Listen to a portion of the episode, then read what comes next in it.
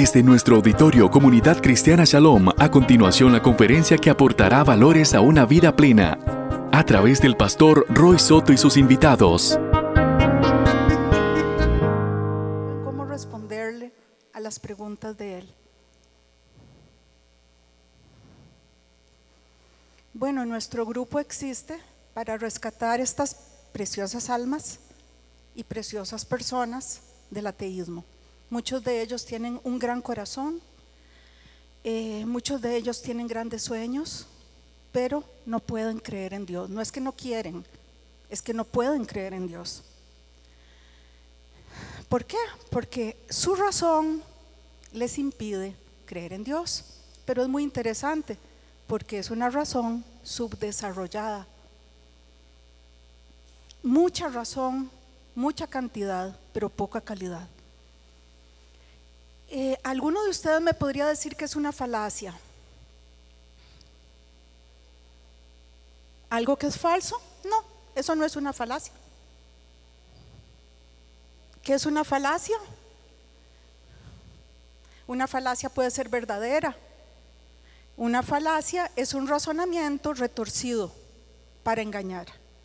Pero un engaño no necesariamente es mentira. Vean qué cosa más complicada. Muy complicada. Existen alrededor de 70, 80 falacias en total. Mínimo 53 ya están reconocidas como falacias, ¿verdad?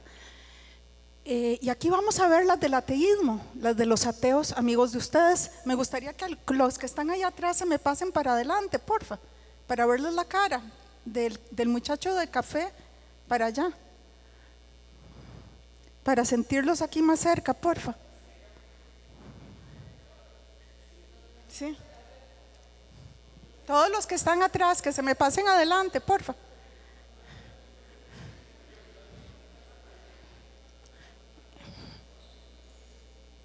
Bueno. Gracias.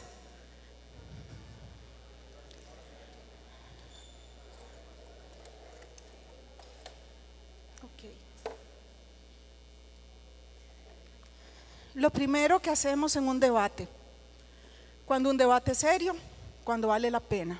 Ustedes se van a poner a debatir con un ateo así nomás, sin tener definiciones. Jamás. Jamás. Lo primero que se hace en un debate de altura es tener las definiciones de lo que estamos hablando. Cuando hablan de Dios, yo no creo en Dios, Dios no existe, Dios, eso es un cuento, eso es una leyenda. Ok, perfecto. ¿Qué significa Dios? Todo se basa en definiciones, en un debate decente, en un debate de altura. A mí me da pena ver debates de gente famosa que no empiezan como tenían que empezar todos los filósofos de la definición de lo que están hablando. Entonces, ¿qué es Dios? ¿De qué estamos hablando? ¿Cuál es nuestro Dios? Porque si no, ni siquiera se atrevan a entrar a un debate, ¿verdad? En el vocablo Dios trata tres perspectivas, religiosa, filosófica y vulgar. La primera señala en Dios la relación respecto del hombre, la segunda respecto del mundo. Y la tercera destaca el modo como Dios se da en la existencia cotidiana. Y los medios de acercamiento a Dios son también diferentes. Eh, segunda diapositiva, segunda por favor. Dios, ser creador, es lo principal. Cuando estamos hablando de Dios, no estamos hablando del Dios panteísta, ¿ok? No estamos hablando de florecitas, de pajaritos, de la naturaleza, no. Estamos hablando del Dios creador, que creó los cielos y la tierra. Si no tenemos esto claro, ni siquiera se metan en un debate. No estamos hablando de cualquier Dios, no estamos hablando de Artemisa, no estamos estábamos hablando del Dios creador, de toda ontología. Ser eterno, no reductible a la materia. ¿Ok? Si no definen esto, no hagan nada. Así de simple. No se metan en un debate con un ateo. Y menos con un ateo decente, porque los hay. Educados, inteligentes, también los hay. No solo hay ateos malcriados, insolentes, también hay ateos que vale la pena realmente dialogar con ellos. ¿Qué es la ontología? Todo lo que existe, todo lo que ustedes perciben, lo que ustedes ven, lo que ustedes tocan, las sillas, el aire, eh, las cosas que están aquí, todo esto es ontología. Todo lo que nos rodea, la realidad es ontología. Entonces, el primer motor, la primera causa. ¿Por qué? Porque cuando te salgan con los argumentos que ahorita los vamos a, dar a conocer, todos se caen a partir de esta definición. Así de simple. Y si no tenés la definición, no tenés un escudo intelectual. Porque a los ateos no les podemos salir con que la Biblia dice, mi pastor dice, es que yo creo, nada de eso funciona con ellos, ellos se sienten, se creen racionales. Y las, las definiciones son racionales, ¿ok? Espíritu, razón universal, lo uno, es decir, que no se divide en partes. Lo que está más allá de todo ser es el fundamento del mundo, ente infinito que está por encima del tiempo, por encima del espacio, creador, omnisciente, omnipotente y omnipresente, que está en todas partes. Ese es nuestro Dios, grandioso. Eh, seguimos, por favor.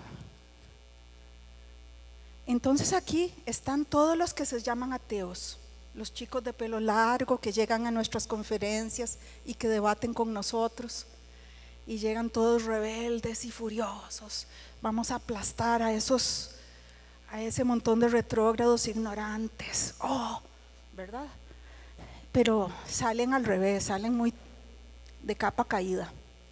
¿Por qué? Porque creen que todos los cristianos somos ignorantes, somos tontitos y que no tenemos cultura, que no tenemos conocimiento y por eso ellos se sienten superiores, pero no todos, no todos somos así. Algunos nos preocupamos por el alma de ellos. Algunos nos hemos preocupado por aprender, por hablarles en su idioma y además ganarles. Hay dos vías en el debate con los ateos. Una es muy amoroso, si necesitan amor, pero ellos tienen un problema. Tienen un orgullo intelectual, un orgullo que desafortunadamente hay que aplastar. Es un orgullo que lo tenés que aplastar. ¿Cómo lo aplastas? Cuando les demostras que sabes más que ellos, que sos más inteligente que ellos, que sos más culto que ellos. Los puedes aplastar y cuando manejas estos argumentos, que les vamos a dar rapidito porque hoy no tenemos tiempo, solo tenemos una hora y esto se aprende pues en un curso más larguito. Entonces te dicen, yo soy ateo porque yo no tengo ninguna relación con Dios, yo ni siquiera sé que existe, ni, ni siquiera sabía, de, nadie me había hablado nunca de Dios, digamos, una persona en la selva o así. Ok, eso no es un ateo. Eso es un desconocedor de Dios, no es un ateo. Está el antiteísmo. Estoy furioso con los cristianos porque invadieron España y a los indios le hicieron daño y, solo han servido para matar. Ok, eso no es un ateo, eso es un antiteísta. Eso es el antiteísmo. Y luego está la antirreligiosidad, que lo que critican es la religión, no critican a Dios. Lo que critican es a la religión. ¿Por qué? Yo fui así. Yo creía que ser católico era lo mismo que ser cristiano, que ser católico era lo mismo que estar contra Dios, que estar a, favor de Dios. Es decir, que Dios se reducía a la iglesia católica. Durante muchos años yo fui atea también, por eso los entiendo a ellos y además los amo. Los amo. A pesar de que hay un orgullo tan grande en estas pobres personas, ¿verdad? Un orgullo de sentirse superiores a todo el mundo. Y de ahí, pobrecitos, pero bueno. Tenemos que amarlos, pero también hay que aplastar ese orgullo. No basta con, argumentar. Ustedes tienen que sentirse orgullosos realmente de ser cristianos. Yo no sé si se sienten orgullosos ante los compañeros, cuando se burlan de ustedes, cuando les hacen bullying, se sienten orgullosos, pues, porque hay que sentirse orgulloso, realmente. Eh, Seguimos. La religión es un conjunto de creencias o dogmas acerca de la divinidad, sentimientos, veneración, temor hacia ella, normas morales para la conducta individual, social, prácticas rituales, esto es fundamental, rituales, principalmente cierta oración y sacrificio para dar culto a una divinidad o a un Dios. ¿Pasamos? Deísmo es la creencia de que Dios existe, pero Él es indiferente. Y tampoco es Cristo, ¿verdad? Puede ser otro Dios. Es un Dios poderoso, sí, creador de todo. Pero a Él no le importamos nosotros según el deísmo.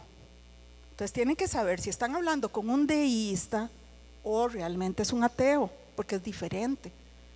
¿Verdad? Aquí hay creencia en Dios, solo que es un Dios que para ellos es indiferente. El agnosticismo es otra posición eh, de los más inteligentes. Esos, esos, son un poquito más inteligentes, más que los ateos. Y dicen, la verdad, yo no tengo pruebas de que no exista. No tengo pruebas de que no exista. Pero es que tampoco tengo pruebas de que sí existe. Entonces, de ahí yo no sé. Si existe o no existe, yo no sé nada. Eso es un agnóstico. Cuando ustedes hablan con un agnóstico, ya ustedes saben que es diferente de un ateo.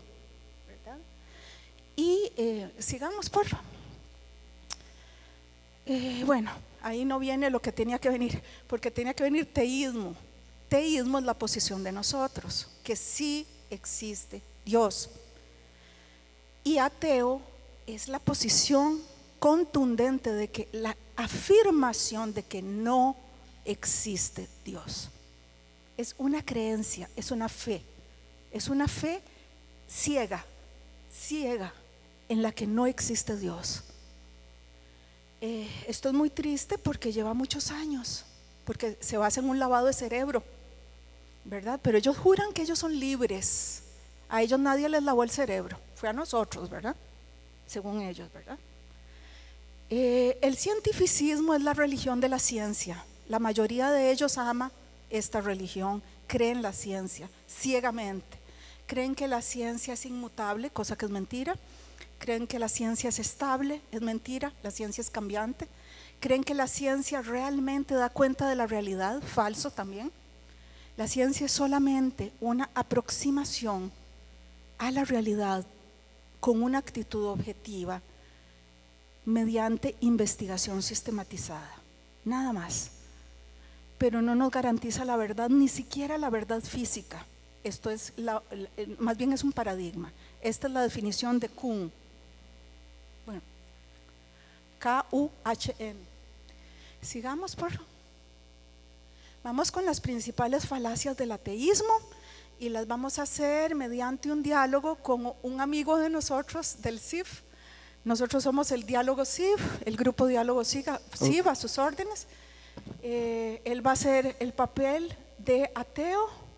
Vamos a ver si lo logra, porque tiene que ser muy orgulloso, muy amargado y además muy creído. Vamos a ver si logra. Un poco difícil. y le vamos a ir contestando. Si quieres, subimos aquí para poner las hojitas ahí.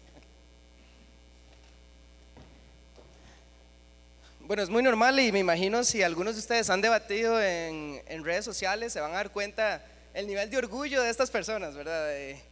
te tratan terriblemente mal, te ofenden y empiezan a sacar un montón de argumentos que son falaciosos. Entonces, pues, yo voy a tratar de hacer el papel como de...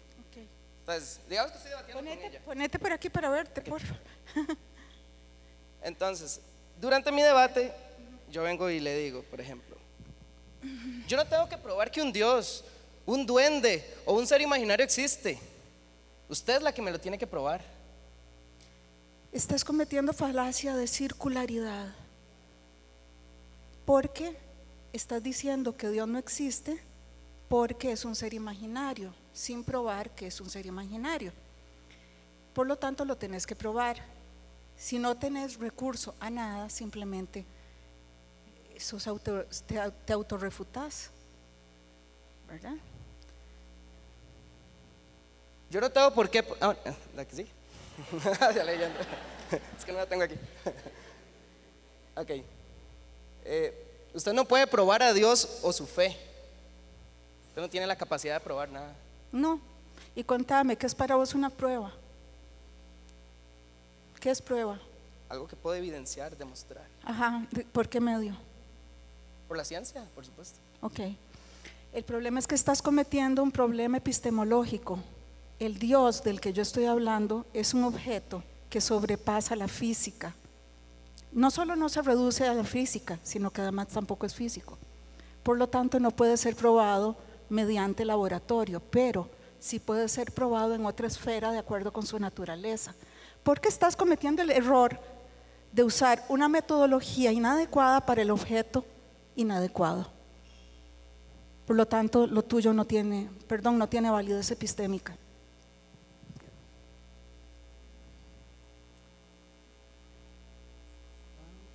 Yo confío en la ciencia. Ah, no, esa es la. sí. sí, también. Yo confío en la ciencia. La fe no tiene prueba científica. Es un cuento o una historia. Bueno, ahí tenés un serio problema. Porque si solo confías en la ciencia o en el laboratorio científico, lo que llevamos al laboratorio, lo que vos estás diciendo, lo que acabas de decir, no lo puedo llevar al laboratorio. ¿Qué hago? No te puedo creer. Lo que acabas de decir no es ciencia, es solo tu opinión. Por lo tanto, te autorrefutaste. Eso se llama falacia de autorrefutación. Te disparaste en el pie. Y además es falacia de contradicción, porque si solo puedes creer en la ciencia, ¿cómo creo en todo lo que vos decís? Yo confío solo en la realidad. Que me demuestre la experiencia, la que percibo, lo que yo miro. Es que, perdón, es que es muy chistoso como él lo hace, pero Yo creo en usted porque yo la puedo ver. Solamente. Bueno, tenés varios problemas. Primero, no toda percepción refleja la realidad, porque para un sordo no existe el sonido, para un ciego no existe lo, que podemos percibir visualmente, no existiría porque es ciego. Por una parte, la percepción no es confiable. Por otra parte, tenés otro problema. Existen objetos y seres que no son perceptibles. Los números, la lógica, el pensamiento, el amor, los sentimientos. eh, o es que no existe el pensamiento. Si no existiera, no podrías decirme ese pensamiento que me acabas de decir. Por lo tanto, sí existe y no es perceptible. Entonces ahí estás frente a un problema. El tema es que yo solo confío en la razón y en la racionalidad. Perfecto, pero lo que estás diciendo no es razonable. ¿O cómo me probás que no existe Dios? ¿Cómo me lo probás racionalmente? Tenés que hacer recurso a la lógica, a la ciencia, a la matemática, a la filosofía. ¿Cómo me lo vas a probar? Aquí espero tu prueba. Es porque solo lo que la ciencia prueba es confiable y respetable. Solo lo que es positivista y naturalista, nada más. Claro, el problema es que si yo confío en lo que acabas de decir, no te puedo creer. Vos no sos ciencia, ni lo que estás diciendo es ciencia, ni siquiera es científico, ni siquiera es investigativo, ni siquiera es sistemático, ni siquiera es metodológico, y además no es un método que se adapta a tu objeto, porque estamos hablando del objeto nuestro en este momento se llama Dios, y tu metodología no se adapta al objeto. ¿Cómo puedo confiar en vos si yo te hiciera caso? De todas formas, usted no puede probar que Dios sí existe. No, no lo puedo probar dependiendo de lo que... Entonces no existe. Eso se llama una falacia non sequitur, porque si yo no pudiera probar que Dios no existe, eso no significa que no exista. Usted puede probarme absolutamente todas las cosas de su vida, me las puede probar. Entonces pruébeme que Dios no existe.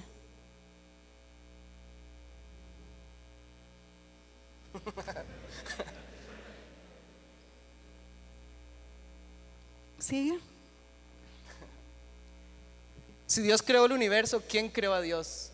Y si alguien creó a Dios, entonces ya Dios no es Dios. Qué lindo que suena. El problema tuyo es que estás confundiendo porque no manejas la definición de Dios, estás confundiendo los objetos físicos, que son objetos creados, con la definición de un Dios que no tiene principio ni fin, que está por encima del tiempo, por encima del espacio, omnisciente, omnipresente, omnipotente. Es decir, no calza, no estás, cambiaste el tema. Estabas hablando de otro Dios, no del mío. Y eso es una falacia semántica. Aparte, sí, es una falacia semántica. Dios no tiene que ser creado por algo, porque Él está por encima del tiempo y el espacio. Por lo tanto, lo que se aplica a los objetos físicos no se, no se aplica a Dios. Seguí con tus argumentos. La verdad es que los creyentes son tontos e ignorantes. Esa es la solución. Esa es la Sí. razón. Ya, es una falacia dominem. ¿Vos sabés lo que es una falacia dominem? ¿Sabes lo que, lo que es una falacia dominem? Ataque directo. No, no es eso. El ataque directo está bienvenido. El problema es que tu falacia no ataca mis ideas, me ataca a mí. Porque yo soy creyente, entonces tengo que ser ignorante. Ok, un ad hominem es eso. ¿Sabe qué es un ad hominem, mijito? Un ad hominem es perder el debate, perder el debate. Cuando una persona hace un ad hominem, se le pasa a salir porque ya perdió el debate. Entonces le aconsejo que no caiga tan bajo.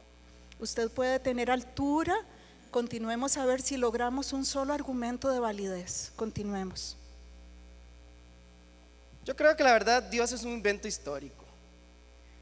Otra falacia.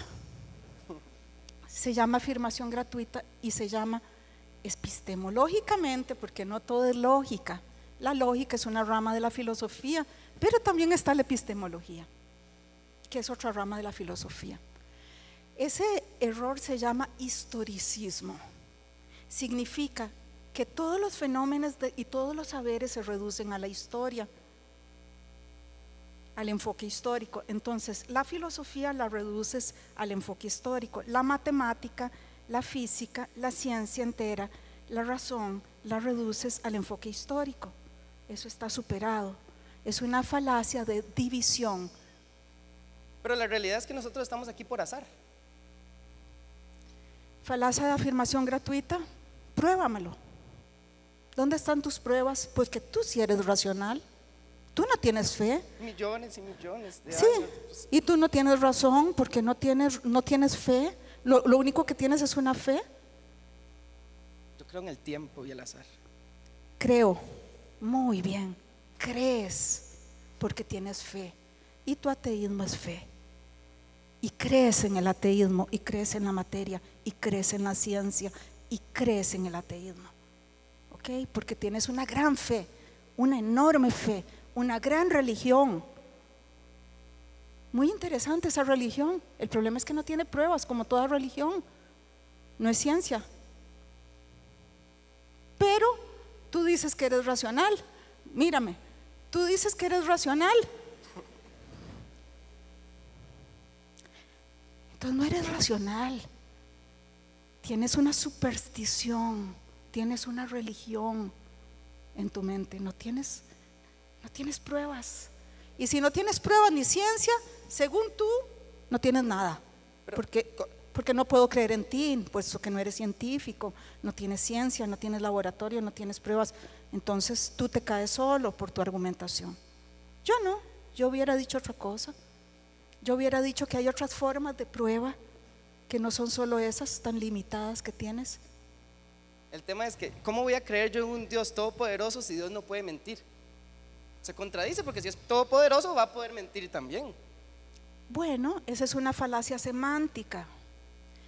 Porque el hecho de que sea todopoderoso no significa que quiera, que tenga esa voluntad cuando estamos hablando de un Dios perfecto.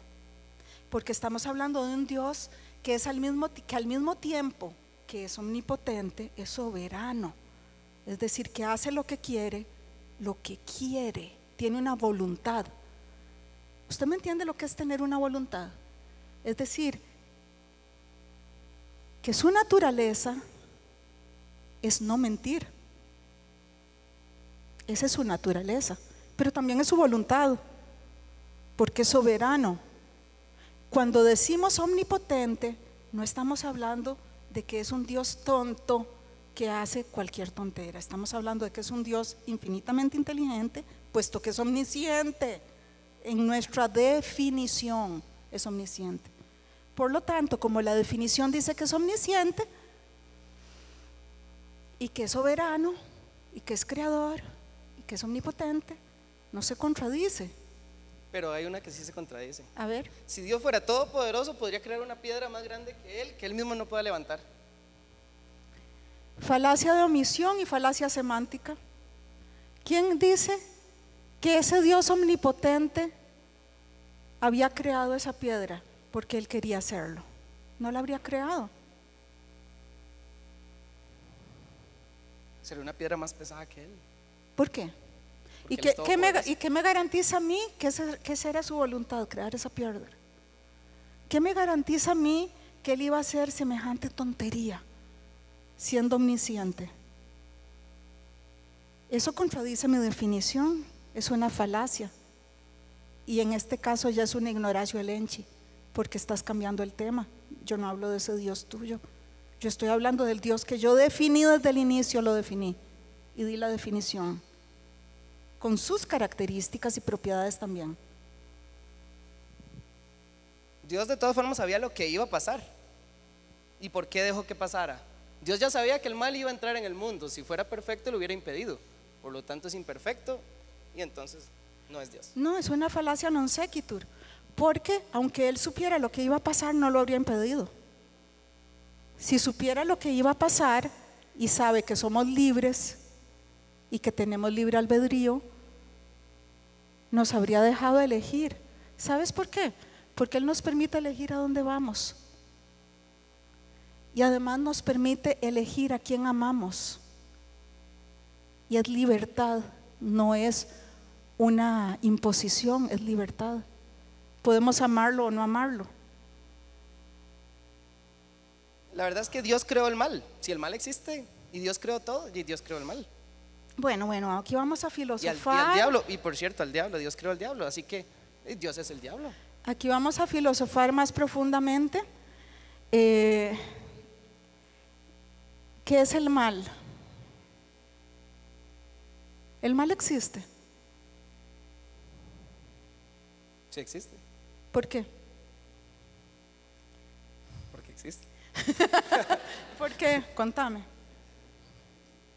Porque sabemos lo que está bien y lo que está mal. Eso no es el mal. El mal es un concepto. Y si ya sabes lo que está bien y lo que está mal, ya estás recurriendo al concepto de mal. Pero el mal no tiene existencia real, ontológica. Usted ve esta hoja, ¿verdad? Esto es una existencia ontológica. Usted ve esto y sabe que existe. Usted sabe que usted existe, sabe que yo existo. Pero el mal, mostrámelo, ¿dónde está? El mal es un concepto. El mal no tiene existencia ontológica, es un concepto. Así que no lo puede haber creado, pueden haberle creado los seres humanos que crean conceptos. Pero Dios crea criaturas que hacen cosas buenas y cosas malas, criaturas. Es que todo depende de la cultura. Aquí yo entiendo que está mal y que está bien por la cultura. Pero de acuerdo a la cultura, si usted hubiera nacido en, allá en un país árabe, usted sería musulmana. Falacia non sequitur. No necesariamente, porque yo nazco en Costa Rica, yo era cristiana, yo era atea. Habiendo nacido en Costa Rica, fui atea, más de 25 años. Y mi cultura no era atea, era una cultura creyente, era católica mi familia. Y no necesariamente, no, eso no aplica. Eso es sencillamente una falacia de inatingencia. Es una falacia non sequitur de inatingencia. Existen demasiadas religiones. Por lo tanto, todas deben ser mentiras. La religión es mentiras. Bueno, si existen demasiadas religiones es como decirte que existen muchos tipos de billete. y de monedas. Entonces, los billetes que tú tienes ahí en tu bolsillo no son válidos. Deben ser falsos, porque existen muchos, muchos tipos. Si quieres me das tus billetes aquí, porque son falsos, no hay problema. Ustedes son unos juegavivos, siempre creen tener la verdad. Yo tengo mi propia verdad, usted tiene su propia verdad. Es más, la verdad no existe, la verdad es relativa a la interpretación que yo tenga subjetiva. Sí, la verdad es relativa, entonces la verdad no existe. Muy interesante, voy a hacerte caso, porque no voy a creer nada de lo que has dicho, todo falta la verdad porque no existe. Todo lo que has dicho es mentira, tienes razón. Es mentira.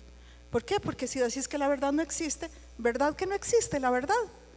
La verdad es que usted es una cavernícola, una retrógrada, una ignorante. Yo me voy de aquí ya. Falacia dominem, perdiste todo el debate. Ni un solo, ni un solo argumento. Lo siento.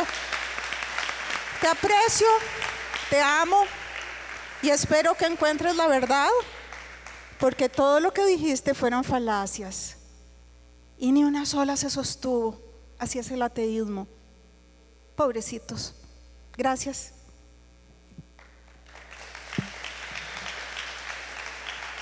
Seguimos con mis amigos del CIV, con mis Ah, compañeros. bueno, pre- preguntas y respuestas. ¿Ah? ah, bueno, preguntas, sí.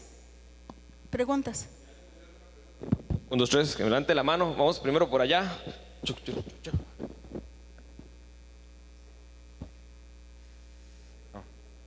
Eh, ¿qué, qué le respondo cuando dice que venimos del mono y Es lo mismo, es la teoría darwinista, está muy criticada en este momento y no, presenta prueba ni falsación.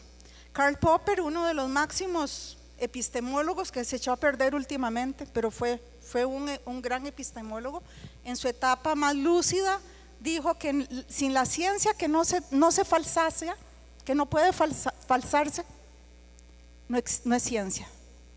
Ateo, ateo, ateo en ese momento. Lo que no pasa por la falsación no es, no es ciencia, primero. Segundo, Jean Piaget, la ciencia que no es predictiva no es ciencia. ¿Ok? Nada nada de estas características las tiene la teoría de Darwin. Pero además es que ese es un tema, mi amor, que nosotros desarrollamos como en tres horas.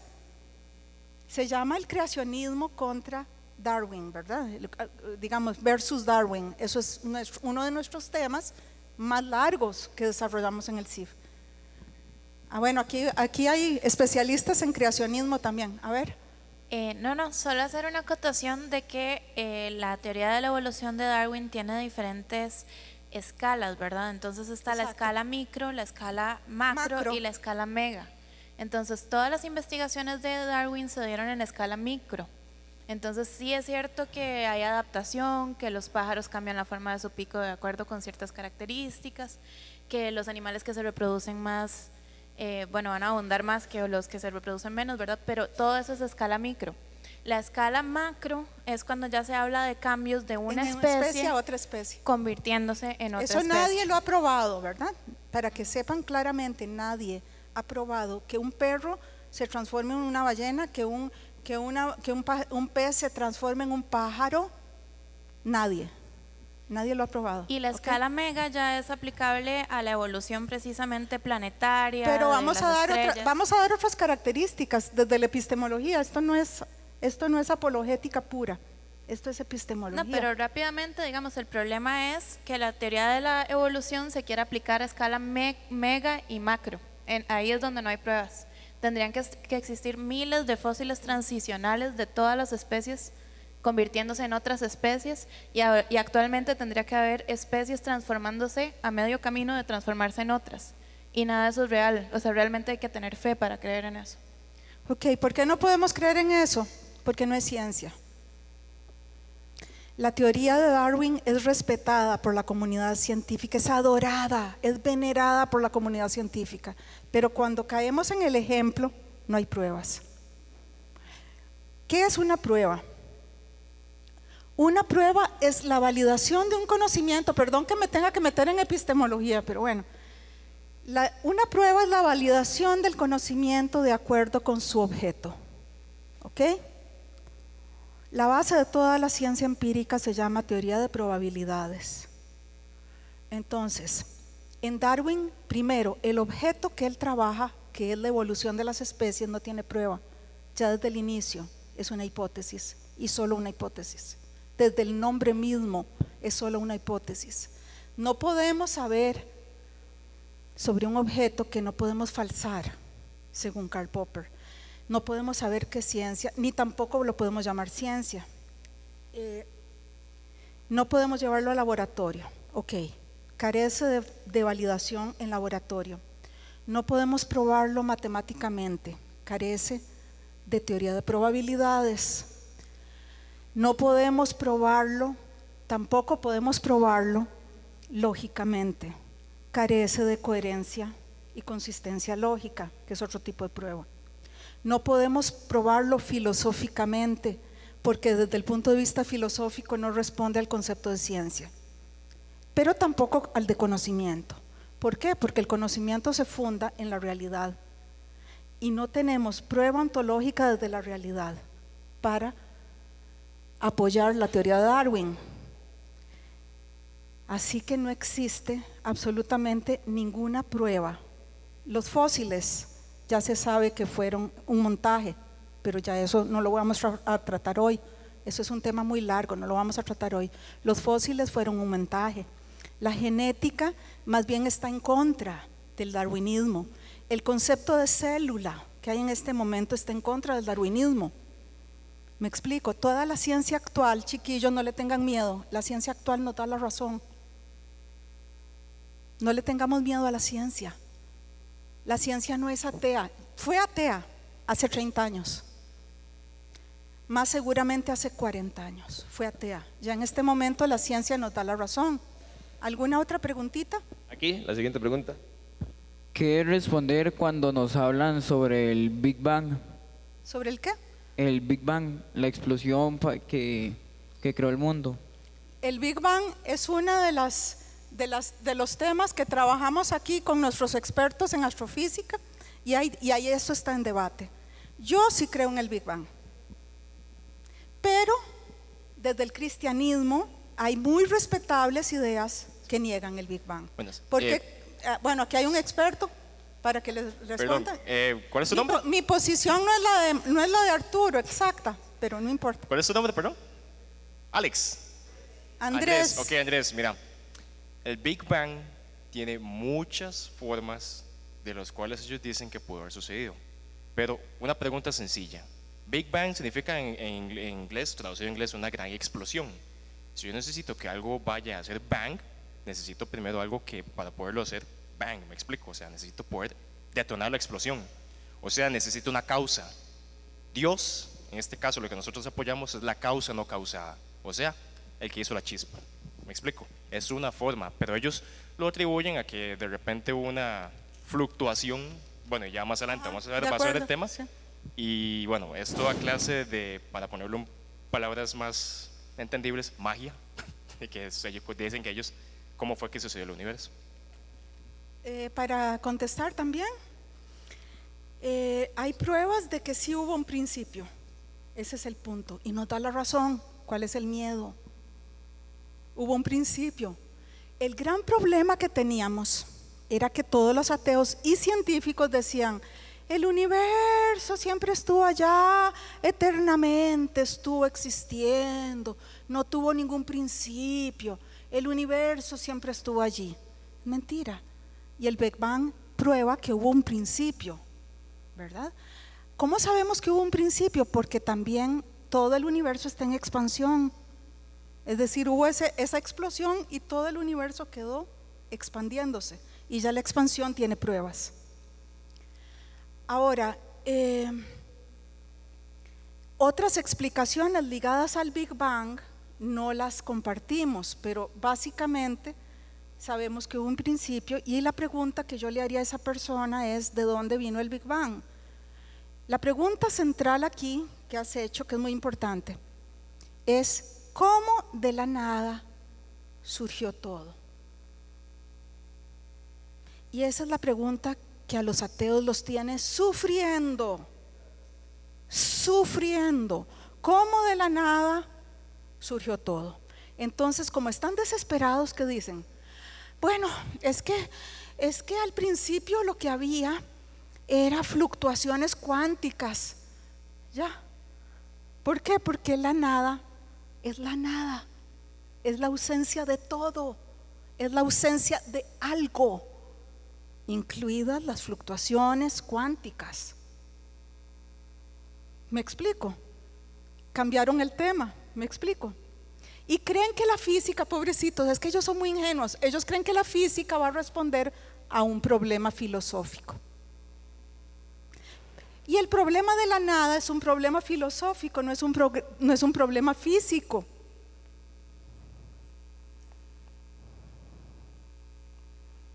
Ese es el problema. Entonces dicen, no, es que al principio hubo fluctuaciones cuánticas. La cuántica ni siquiera está comprobada, no sé si lo saben, ¿verdad? Y además las fluctuaciones son energía. El punto es quién creó la energía, de dónde surge la energía, de dónde surgen las fluctuaciones cuánticas, de, dónde surge el Big Bang, de dónde. Ese es el problema que ellos no pueden responder. ¿Por qué creen ustedes que hay científicos que se están volviendo a creyentes por montones? Porque no son tan tontos. No son nada tontos. Y se dan cuenta de que para que esto exista, si yo creo que esto existe, tiene que haber tenido un origen. Y como si fuera poco, no es solo que algo existe, es que existe algo diseñado, algo estructurado. ¿De dónde viene? ¿De dónde salió? Ah, es que las fluctuaciones cuánticas explican el universo, explican todo. ¿Y qué explican? Absolutamente nada. Para que lo sepan, la ciencia nos da la razón. Se acabó la época en que le teníamos miedo a la ciencia, en que le teníamos miedo a la filosofía, en que decíamos, ay, eso es de gente muy inteligente. Yo no puedo, yo no sé estudiar eso porque yo no puedo. Se acabó esa época. Primero, Dios no necesita siervos mediocres ni miedosos. Necesita siervos estudiosos, apasionados por la verdad. ¿Saben por qué? Porque la verdad es Dios. La verdad es Jesús y es verdad y lo podemos hasta comprobar científicamente.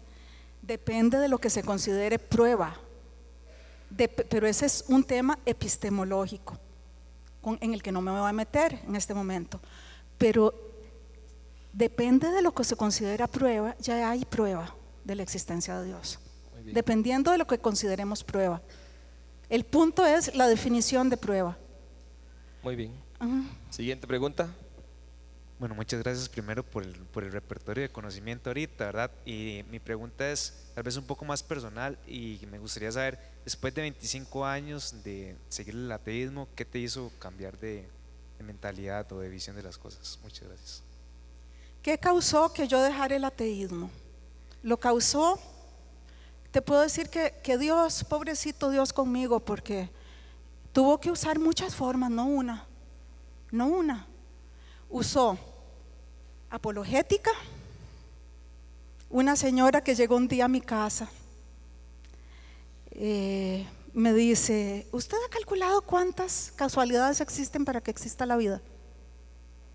Le dije, me imagino que cinco, como el hidrógeno, el oxígeno, eh, me imagino que unos cinco elementos, es eso simplemente.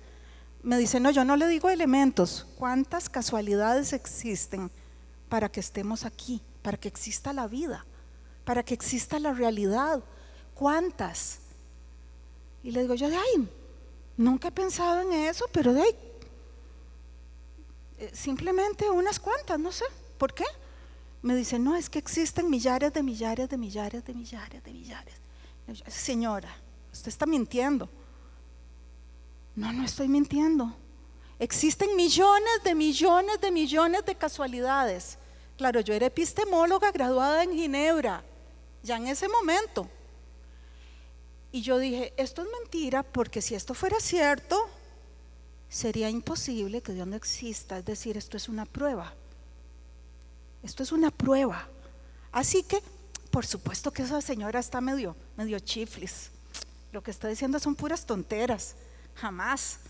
Y claro, en la noche yo empecé a pensar, ya, tenía ya una inquietud, ¿verdad? Me fui a estudiar, agarré la- las- los- mis libros de filosofía, mis libros de ciencias, me fui a la biblioteca de la UCR y no daban números exactos, pero sí se hablaba de millones, de millones de casualidades.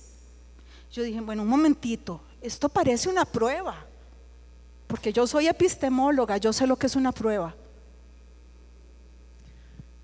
Es decir, usted en matemáticas, y eso lo saben más los compañeros que saben de matemáticas, pero yo lo sé como epistemóloga, hay una cifra en la que usted pasa de lo imposible, lo posible, lo probable, lo más probable, lo seguro y lo imposible, lo que no es probable ni posible. Y eso se encontraba allí, en este margen. Es decir, simplemente Dios existe. Es una prueba. Si eso fuera cierto, es una prueba de que Dios existe. Sí, científica, sí. Se llama teoría de las probabilidades, científica. Esto fue una, pero yo era tan atea que no podía. Entonces yo dije, me voy a olvidar de esa locura, porque me incomoda.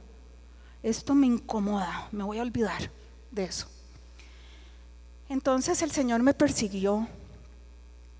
Me montaba en los taxis, todo el mundo me hablaba de Dios. Venía una empleada, me hablaba de Dios. Venía la cocinera, me hablaba de Dios. Iba donde la costurera, me hablaba de Dios. Yo dije, pero ¿qué es esta majadería? ¿Qué es esta necedad? Ya me tienen harta. Solo de eso saben hablar en Costa Rica. Yo acababa de llegar de Suiza. Y yo decía, pero estos ticos son insoportables, solo saben hablar de Dios, pero ¿qué es eso? Y yo les decía, llegó, yo tenía un cuadro español, me acuerdo de una empleada toda linda que tuve yo, pobrecita. y yo tenía un cuadro de Goya, un gran pintor, gran pintor de, España, y era bastante oscuro. Y me dice ella, ¿cómo tiene usted ese cuadro en la casa? Le digo yo, pero si es una belleza. Y me dice, ese cuadro es del diablo. Y yo me quedé, ¿qué? Le digo yo, ¿usted cree en el diablo? Ay, qué señora tan ignorante. ¿Usted cree en el diablo? Le digo yo. Me dice, sí. ¿Cómo se le ocurre tener eso en su casa? Y yo, ay, qué horror, qué gente más ignorante hay en Costa Rica. Solo hablan de Dios y hablan del diablo, ya me tienen harta, ¿verdad? Pero todo me estaba entrando. Todo me estaba entrando y yo no me daba cuenta.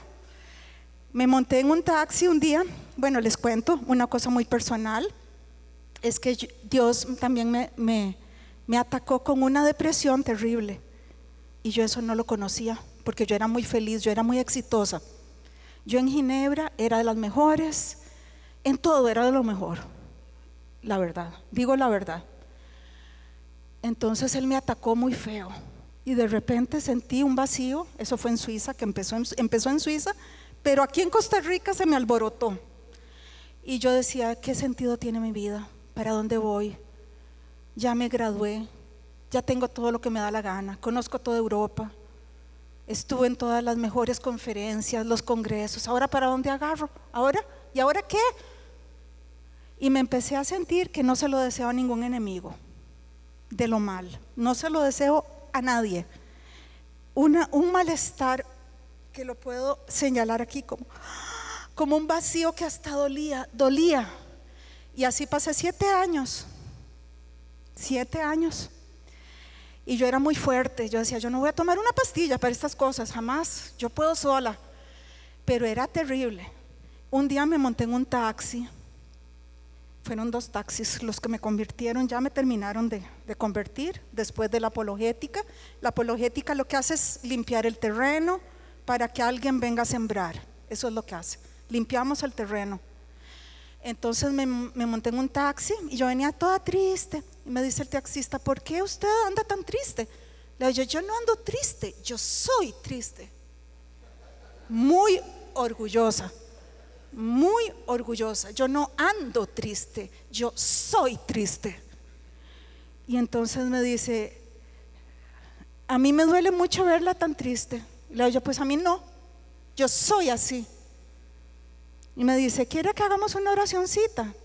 Y yo recuerdo que yo le dije, no, porque Dios no existe, yo no creo en eso. ¿Cómo se le ocurre? No sea tan ignorante.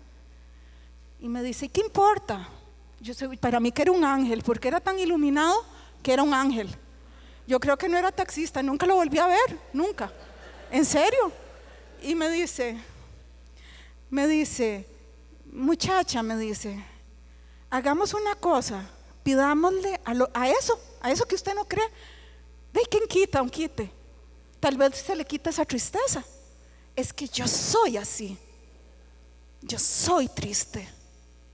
Y estoy bien. Yo estoy, yo estoy bien así. Y me dice, no importa, vamos a pedirle a eso que usted dice que no existe, por vacilar. Porque no importa. Le yo, está bien, está bien. Y empezó, Señor Jesús, me dan ganas de llorar. Porque en ese momento empecé a llorar y llorar y llorar y llorar. Porque en mi espíritu, eh, con mi mente yo no creía.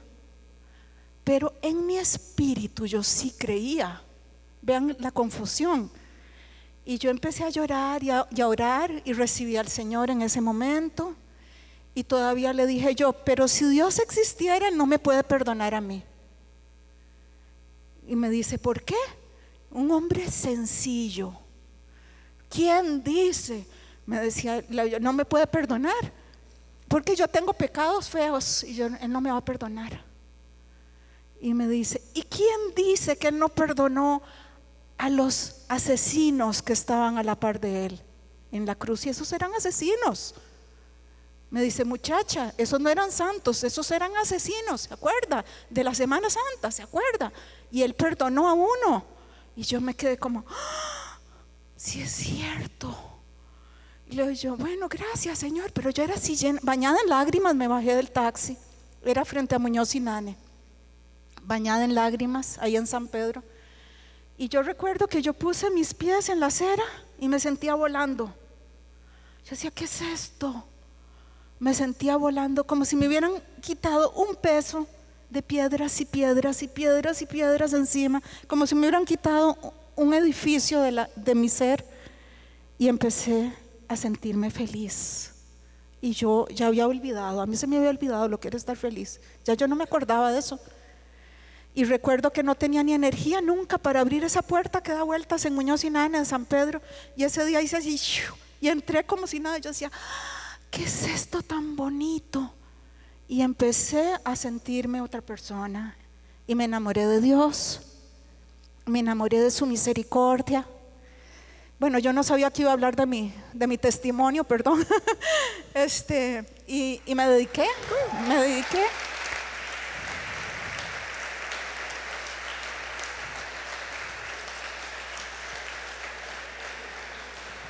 Y con el con y tengo la gran dicha de que Dios me ha dado al grupo SIV. Espero que los conserve, dando testimonio de su existencia, de su amor y de su misericordia infinita. Gracias. Muy bien. Gracias.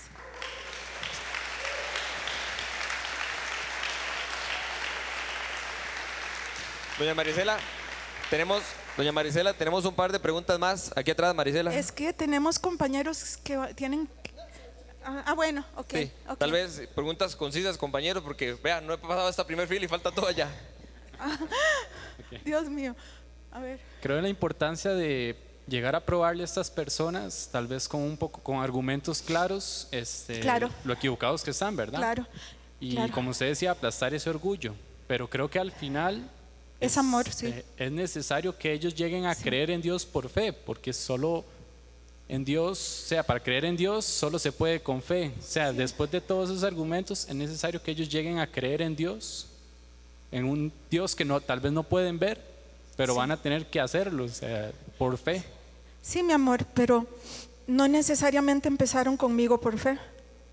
Terminaron con fe, pero empezaron plantándome una semilla en mi cabeza. Y por eso creo en la apologética. Porque ella me dijo, todo es casualidad, todo. Y, que y las mariposas y el polen y cómo se polinizan las flores y esto y esto y esto. Es que son millares de casualidades. Eso empezó a rebotar ahí. Yo, cre- yo no sabía, pero quedó en mi cabeza, moviéndose. Y eso es apologética. Y eso es lo que hace el grupo SIV. Muy bien, otra pregunta por acá. Sí, bueno, buenas noches. Voy a tratar de hacerla corta, pero ahora que estábamos viendo las falacias, eh, una de esas que hablaba de la libertad que tenemos como personas. De elegir. De elegir, sí. ¿Qué pasa a aquellas personas que no están en esa libertad de elegir? Tenemos una amiga que, que es agnóstica y ella dice, yo era creyente y dejé de creer en Dios porque yo pienso en niños víctimas, por ejemplo, en África, que mueren de hambre, no tienen culpa, no tienen culpa, no, no son víctimas, tal vez no hicieron Ese es el algo. argumento más destrozador y más poderoso del ateísmo. Claro, y nosotras, digamos, El nuestro- dolor, el dolor. ¿Por qué un Dios bueno permite el dolor? Exacto, entonces ahí es donde uno tal vez no sabe qué responderle a esa persona, porque incluso ella abandonó su fe y dejó de ser creyente por ese mismo punto de por qué hay injusticias. Sí. Bueno, aquí todos podemos contestar, pero igual voy a adelantarte. El dolor humano. El dolor humano es lo que más despedaza a la gente, lo que más le duele a la gente, porque más son buenos dentro de lo que humanamente se puede, ¿verdad? No estoy comparando con Dios. Entonces eso duele mucho. Pero es que para que fuéramos buenos tendríamos que ser robots no tendríamos libertad, no podríamos elegir entre el bien y el mal. Y Dios es tan perfecto, porque eso es parte de su perfección, que nos permite elegir, que nos permite esa libertad, porque si no, no podríamos elegirlo a Él tampoco. No podríamos elegir entre el diablo y Él si no fuéramos libres, porque nos ama, nos deja libres, porque nos ama, nos deja libres. El dolor es terrible, pero el dolor entró al, el mal entró al mundo, no fue por Dios, el mal entró al mundo por, por nosotros los humanos, no fue por Dios que entró el dolor. Nosotros vivíamos en un paraíso, no teníamos dolor, ni siquiera existía muerte, ni siquiera existía enfermedad ni muerte en el paraíso. Eso entró porque nosotros lo dejamos entrar y nosotros tuvimos esa libertad de elegir. ¿Por qué? Porque no somos ni clones ni robots. Y yo prefiero ser un ser humano, aún con dolores, que ser un clon o un robot. No sé ustedes, prefiero mi libertad. Creo que la libertad es parte de la perfección de Dios. Si Él no fuera perfecto, Él hubiera hecho robots, no habría hecho humanos. Bien. Vamos aquí con una pregunta más y dos más por allá para, para que siga el siguiente bloque. Este, buenas noches. Eh, ya es mi segundo. Por acá, perdón. Ajá, buenas noches. Ajá. Por aquí yo voy a sentarme, es que me duelen las rodillas. Pero bueno, este, ya es mi segunda oportunidad de estar con ustedes eh, exponiendo sobre este tema. Y hubo algo que ha cambiado bastante mi pensamiento y les agradezco mucho. Ujú. Pero digamos, ante la respuesta del sufrimiento, de, toda esta, de todo este asunto, no sé qué también estuvo, pero yo siempre he tenido el pensamiento de que, ok, el ser humano siempre busca un culpable. Sí, pero, claro. ca- pero cada vez que hacemos algo bueno, nosotros nos hacemos, eh, Merecedores de. eh, uno se hace responsable. Sí, yo hice eso. Pero ¿qué es lo que pasa en un asunto como los de África? Este, quizás ellos no analizan históricamente Sí. qué fue lo que los llevó ahí. Al menos ese es mi punto, desde la parte del dolor. Cuando hay algo grave no nos hacemos responsables, sin embargo, cuando hay algo bueno, nos hacemos, sacamos así el pecho, como decimos vulgarmente. Después la otra parte, me gusta pensar mucho en la alegoría de la caverna, que hay personas que están amarradas y ven eso, y ven eso como todo. Eso me hace pensar en la falacia que dice que yo creo en lo que yo veo. Pero si eso es una proyección de algo que te están manipulando, yo siento como que no tendría mucho sentido. Y me lo explicó, Claro. me lo explicó un muchacho, no recuerdo muy bien quién era, pero sí recuerdo que era Barba. No era usted. pero este, él llegó y me dijo, pero vayamos más allá, desarrollemos esa alegoría. Detrás de eso hay un mundo, hay algo más grande, hay cosas que existen, hay un sol, hay Sí. eso, hay lo otro. Lo que vos ves es una simple proyección, está bien, pero ¿qué creó esa proyección? ¿Qué creó lo que hizo eso?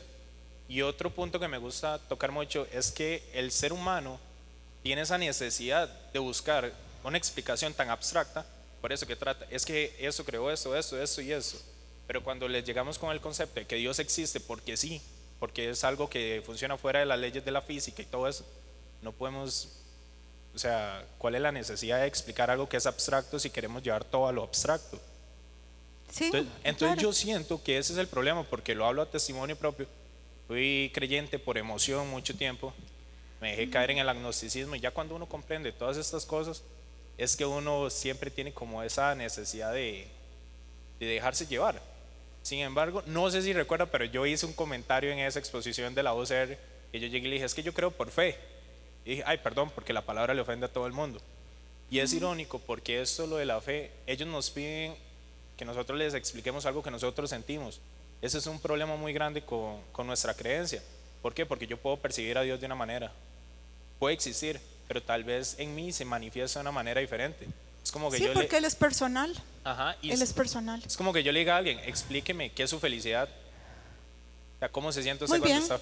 Muy buena acotación. Entonces yo, yo siento y me gustaría ver, no sé, quizás en alguna más a fondo, ver no tan solo como errores del ateísmo, sino cuáles son las... Los argumentos nuestros Ajá, también los damos, pero esa es una, una conferencia que lleva más tiempo, ¿verdad? Para poderla desarrollar. Eh, por lo menos personalmente creo que hay cuatro o cinco argumentos, mm, los más sólidos para, para mi gusto, que soy bastante exigente. Ok. Bueno, Y a- aquí otro compañero del CIF, a Eh, ver. Quiero contestar dos cosas porque ahora que a veces la gente habla de fe como si la fe fuera creer aún teniendo las evidencias en contra o sin evidencias. La fe viene de la palabra griega que significa pistis, que significa confianza. Por ejemplo, dos personas son novios, un muchacho y una muchacha, llevan dos años de casar, eh, de jalar y se quieren casar. Casarse es una decisión de fe, porque usted no sabe si la persona le va a ser fiel el resto de la vida. Sin embargo, en base a ese conocimiento que usted tiene de su pareja, usted decide tomar una decisión de cara al futuro. Entonces, el hecho de que sea fe no implica que sea irracional, porque usted no se está casando mal, usted se está casando en base a un conocimiento. No es lo mismo decir yo tengo fe en Dios, que tenemos pruebas razonables de que Él existe, a tener pruebas de Santa Claus o la de los dientes, ¿verdad? Y lo segundo es la muchacha que dijo no sé cuál acerca de que el problema del mal le hacía como resistirse al cristianismo. Decía un filósofo llamado Agustín de Hipona que si Dios existe, ¿por qué hay tanta maldad? Pero si Dios no existe, ¿por qué hay bondad?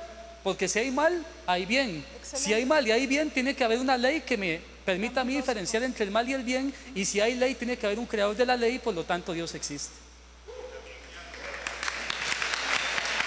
otra pregunta. Otra pregunta por acá.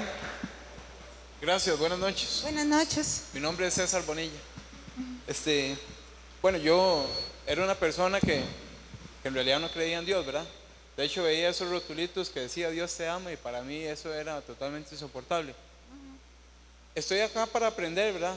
Creo que no es mi intención debatir tampoco, pero me llamó la atención que en varias ocasiones, este, no sé si fue que le entendí mal, ¿verdad? En varias ocasiones usted eh, debatió con el compañero eh, como, eh, perdone, a Dios como un objeto, ¿verdad? Este, sí, no sé, yo creo que hay una diferencia entre objeto y un ser, ¿verdad?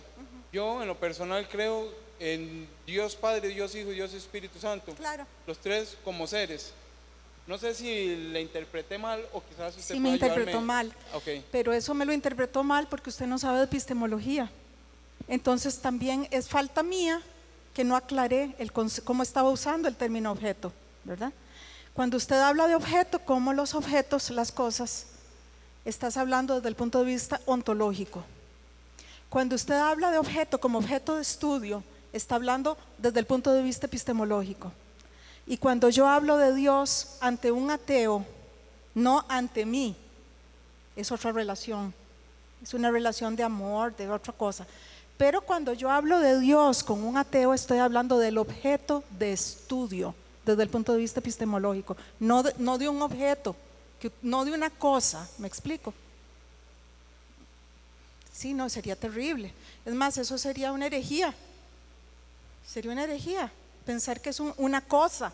No, es que en ese momento es mi objeto de estudio. Si, si le molesta la palabra objeto, podría ser mi tema. Suena mu- muy diferente, mi tema de estudio. No, no, porque objetivo ya tiene otra connotación. Otro, eso es otra connotación, ¿verdad? Objetivo puede ser un fin, puede ser algo que pretendes o puede ser la actitud de objetividad de las ciencias, por ejemplo. ¿verdad? Pero ya eso es otra cosa. Cuando yo hablo de objeto, estoy hablando de objeto de estudio, no estoy hablando de cosas, ¿verdad? Pero muchas gracias, porque si me malinterpretan así es terrible, ¿verdad? Muy bien, las últimas dos preguntas, una acá y otra por acá. Ajá. Buenas noches. Buenas Em, noches. Una de las cosas o una de las teorías más complicadas que tienen los ateos es justamente lo mismo que hablaban de aquel lado de, de la bondad de Dios, ¿verdad? Sí. Em, ellos dicen, si Dios es todopoderoso, no puede ser toda bondad, y si es toda bondad, no puede ser todopoderoso. Exacto, sí. Porque si Dios fuera todopoderoso, no, permitía, no permitiría que las cosas malas pasen. Y si fuera toda bondad, eh, perdón, más bien, no, no se metería ahí o me trataría de meterse y si las cosas malas pasan, quiere decir que no tiene la- el poder para eh, lograr quitar toda la maldad del Bueno, mundo. lo que caracteriza eso es siempre que la gente está pensando como si fuera Dios. Es decir, ellos quieren pensar como si ellos fueran los conocedores de- del infinito, de toda la causalidad infinita del universo, y eso es mentira. Es, decir, es un, es un ser humano, ¿verdad? No es, no es Dios. Entonces, le atribuyen pensamientos humanos a Dios, que no tienen nada que ver con Dios, ¿verdad? Esos muchachos que están por ahí no tienen alguna preguntita. A- acá, doña. Marisela, la otra pregunta por acá, A por ver, acá la otra, y después en el siguiente bloque, si tienen preguntas, podemos guardarlas para el siguiente. ok. Eh, bueno, buenas noches. Buenas noches. Este, una vez con, con- con las falacias, que me parece que faltó una. Una a la que. Ah, no, faltan muchos. Sí, una a la que. Imagínense que son 70, lo mínimo son 53 ya reconocidas, lo mínimo, ¿verdad? Sí, este, y eh, la ad, ad populum. Ad populum, es, excelente. Es demasiado Excelente. común entre ellos. Sí. Ellos creen que porque un científico famoso plantea algo como lo de Richard Dawkins, Dawkins, que, ujú. que- que- que plantea que bailamos al vaivén de nuestro ADN, ya eso es, es palabra santa, ¿verdad? Entonces, eso por, por ahí, eso era todo. Era como Sí. una pe- pequeña. Ad populum y, ad- y- y falacia de autoridad. Eso de Dawkins es una falacia de autoridad, pero ni siquiera es autoridad. Porque Dawkins, porque hay, ustedes saben que hay grandes, grandes ateos filósofos, pero no es Dawkins. Y hay grandes científicos, pero definitivamente no es Dawkins. ¿Sí? Marisela, Gracias. un fuerte aplauso, por favor. Gracias, gracias. Muchas gracias.